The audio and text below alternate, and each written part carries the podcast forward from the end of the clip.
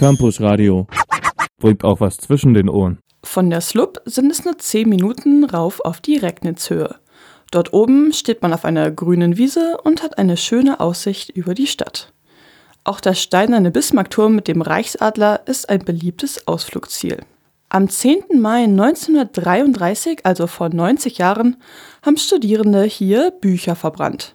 Nur wenige Monate zuvor hatten die Nationalsozialisten die Macht in Deutschland ergriffen.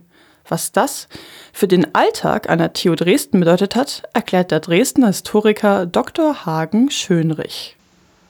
Erstmal strukturell verändert sich relativ wenig. Was sich aber nach und nach verändert, ist natürlich, dass das Führerprinzip letztendlich durchgesetzt wird. Also der Rektor wird irgendwann zum Führer der Hochschule. Er wird auch nicht mehr gewählt durch den Senat, sondern er wird bestimmt durch das Ministerium für Volksbildung. Und es gibt so eine Prozesse der Selbstgleichschaltung oder der Gleichschaltung. Das heißt, die ganzen Verbindungen und Burschenschaften werden nach und nach aufgelöst und letztendlich dominiert irgendwann der Nationalsozialistische Deutsche Studentenbund, wie die Studenten organisiert sind, bis hin zum Tragen von Uniformen, was wieder erlaubt wird und ähnlichem. Also hat es auch viel Einfluss auf die Studierenden? Äh, man geht davon aus, dass eigentlich spätestens seit 1931 die Studierenden mehrheitlich dem Nationalsozialismus wohlgesonnen waren und deswegen die Veränderungen da gar nicht so groß sind, weil man salopp gesagt quasi schon lange braun war, bevor die Nationalsozialisten an die Macht gekommen sind. Insofern verändert sich etwas, dass einzelne Kommilitonen und natürlich auch Wissenschaftler ausgeschlossen werden aufgrund ihrer jüdischen Herkunft oder anderer quasi sozialistischen Gesinnung.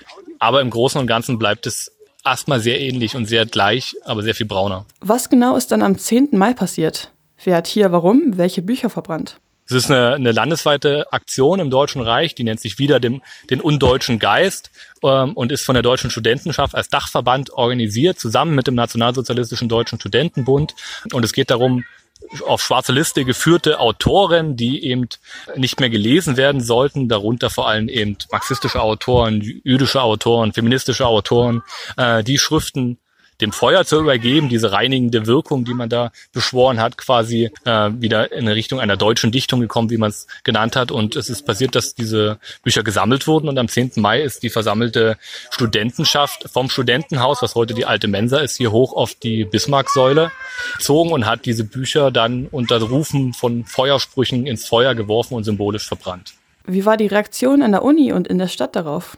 Erstaunlicherweise ist die Reaktion sehr verhalten in dem Sinne, dass es praktisch keinen Widerstand gibt.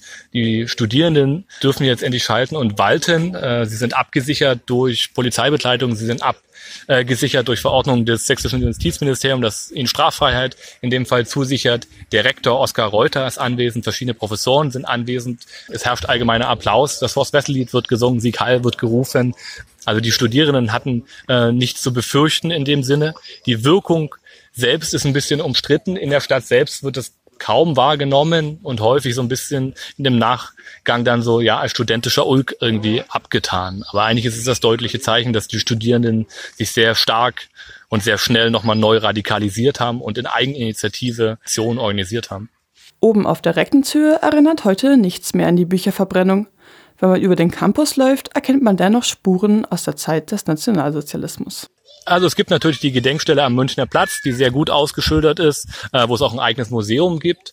Und es gibt an verschiedenen Gebäuden natürlich Hinweisen zu den Personen, nach denen sie benannt sind, die uns teilweise einen Aufschluss geben können, äh, auf vielleicht auch die nationalsozialistische Vergangenheit. Aber ansonsten muss man sagen, dass es so an großen kontextualisierenden Stelen oder Ähnlichen auf dem Campus selbst noch fehlt. Es gibt natürlich Literatur und es gibt einen wunderbaren äh, Gebäudeführer, Gebäude und Namen der TU Dresden von der Kustodie herausgeben, mit dem man quasi über den Campus auch gehen kann und sich das erschließt schließen kann.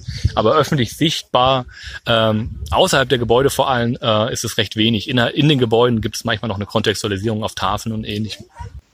Wie kann die TU Dresden angemessen daran erinnern? Ich glaube, wir müssen zum anstehenden äh, Jubiläum der TU Dresden, also 2028 äh, wird die TU Dresden 200 Jahre alt, nochmal neu diese Orte aufsuchen, nochmal neu schauen, wie können wir besser das Ganze einer breiteren Öffentlichkeit, nicht nur den Studierenden und den Dozenten, sondern auch der Stadtöffentlichkeit quasi präsent machen und kontextualisieren. Und im einfachsten Fall funktioniert das eben über Tafeln, über Stelen, äh, aber vielleicht auch wieder die Idee eines Audioguides oder wie heute eines Campus-Rundgangs, der irgendwie regelmäßig stattfindet. Deshalb diese einzelnen Orte und Namen und Personen quasi äh, wach zu halten.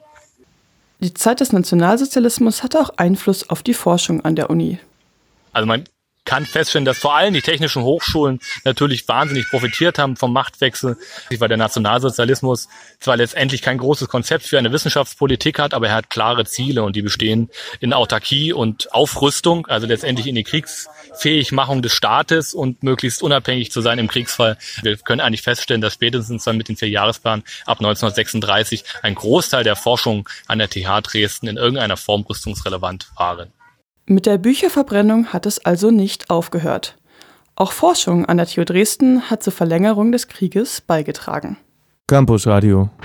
Im Netz unter www.campusradio Dresden.de